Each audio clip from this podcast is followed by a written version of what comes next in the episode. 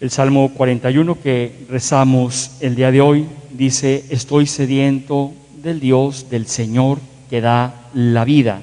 Y yo creo que esto viene a resumir muy bien la liturgia que estamos celebrando, esa sed que tiene el hombre constantemente de algo diferente a lo que recibe y a lo que vive, que es la sed de Dios, la sed de algo que lo ayude a trascender. Vemos en la primera lectura del libro de los reyes esta escena en la que Namán llega buscando al rey de Israel. ¿Para qué? Porque tenía necesidad de una curación especial. Namán había escuchado desde Siria que aquel Dios, el Dios del pueblo de Israel, era un Dios todopoderoso, era un Dios que atendía a los ruegos y a las súplicas que se le hacían y con esa intención, Namán se pone en peregrinación hacia Israel. Llega con una actitud un poquito enojado. Llega Namán exigiendo. Poco a poco ya va entrando en cordura cuando Elías sale a su encuentro a tener aquel diálogo y poco va recapacitando Namán de que las cosas en la vida no son como nosotros queremos, sino las va diseñando. Las cosas en la vida no son como nosotros las pensamos, sino Dios las va permitiendo.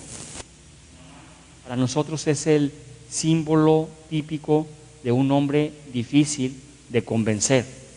Namán para nosotros es el prototipo de la persona complicada, intelectual y racionalmente. Namán para nosotros es el símbolo del enfermo, que tenía una necesidad de ser curado, pero le faltaba fe. Sin embargo, su intención fue buena y Dios le concede el favor.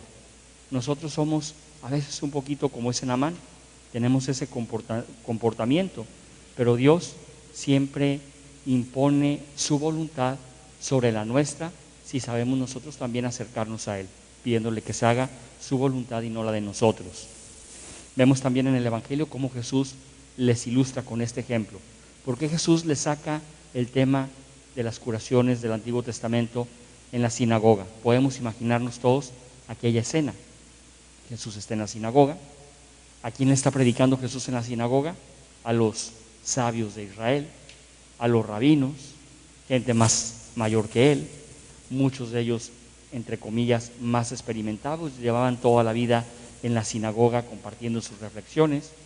Jesús llega a irrumpir con su mensaje, un mensaje nuevo, un mensaje diferente y sobre todo un mensaje que los enfrenta a su conciencia y les hace ver que les falta mucha fe para que Dios obre grandes cosas en ellos.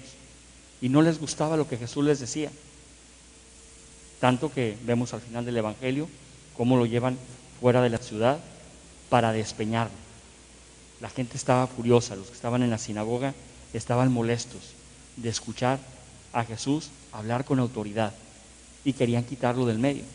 Sin embargo, Jesús supo escabullirse de ahí, como nos dice el Evangelio. En nuestros tiempos también, Jesús sigue incomodando la conciencia de la gente. En nuestros tiempos Jesús sigue también siendo esa piedra angular que incomoda el corazón de muchos. Muchos quisieran un Jesús permisivo, Muchos quisieran un Jesús libertino.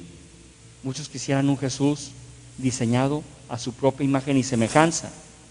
Sin embargo, Jesús sigue teniendo mucha actualidad, porque el contenido espiritual y el mensaje moral que Jesús nos transmite es el camino para llegar al cielo. Dice un canto que muchas veces recitamos y también las palabras del Señor en el Evangelio que oíamos la semana pasada cielo y tierra pasarán, mas mis palabras no pasarán. Se cumplirá hasta la última coma de la ley, con la que se dará plenitud el mensaje de la revelación. Hoy nos acercamos a la iglesia con una intención también muy especial para pedir por el don de la vida. Y unido al don de la vida pedimos también por la dignidad de las mujeres en este día tan aclamado, tan aplaudido, eh, Día de la Mujer. El Día de la Mujer es todos los días. Todos los días tenemos que tener nosotros esa mirada de agradecimiento a Dios por todas las cosas grandes que se han hecho gracias a una mujer. Y tenemos aquí el modelo de una mujer muy especial, que es la Santísima Virgen María. Una mujer que no se avergonzó de ser mujer, una mujer que no se avergonzó de su maternidad, una mujer que no se avergonzó de las pruebas que la vida le presentó, una mujer que no se avergonzó de vivir su fe, una mujer que fue valiente y gracias a su sí fue parte importantísimo y sigue siendo parte importante del el plan y de la gran y hermosa historia de la salvación, la Santísima Virgen María. Hoy la mujer a veces reclama dignidad y reclama respeto y todos ya sabemos que no siempre es así lo que se le da y lo que se le ofrece. Vivimos en un mundo donde la mujer está muy lastimada, lastimada por muchas cosas, lastimada en derechos, lastimada sobre todo en respeto y lastimada también en la educación emocional e intelectual que le han dado. No se trata de una libertad malentendida, en la que evidentemente algunas han caído en libertinaje. Hay que recuperar el respeto y la dignidad de la mujer como lo más sagrado que tenemos en nuestras casas. La mujer que es madre, la mujer que en su seno es capaz de llevar lo más sagrado que hay en la tierra, que es la vida, el inicio de la vida humana, gracias a la mujer. Por lo cual hoy es un día para pedir por la dignidad, por el respeto de la mujer. Los hombres somos iguales que las mujeres en derechos y obligaciones, pero también somos diferentes en el cuerpo y en las emociones. Un hecho evidente, pero hay que aprender a caminar en la vida con respeto en esa igualdad y con respeto también en las diferencias como la iglesia nos enseña.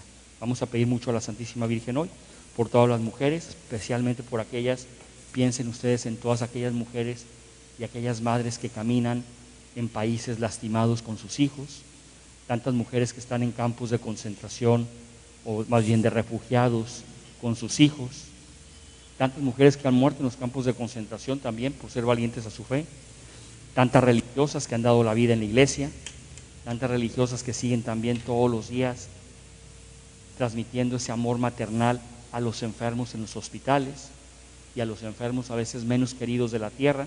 Pienso en las religiosas de la Madre Teresa de Calcuta, con los más pobres de los pobres. En fin, la mujer ha ido pasando por la tierra siempre sembrando cariño, sembrando amor. Que no perdamos nosotros ese valor sagrado que tenemos, que la mujer siempre nos ayude a acercarnos y a descubrir el rostro cariñoso y misericordioso de Dios Padre entre nosotros. Y pedimos, por supuesto, por todas las mujeres que están alimentando en su corazón el deseo de formar familia, de tener un hijo, para que Dios les conceda este regalo y que todas se abandonen también con fe y que sepan que para la Virgen ser su intercesora y para Dios no hay imposibles. Lo vemos en la primera lectura, como Namán, que era un hombre complicado y difícil, aún así, con un gesto de confianza en Dios, Dios hizo grandes maravillas en él, como lo hizo también en la Santísima Virgen María y en tantas mujeres a lo largo de la historia. Así sea.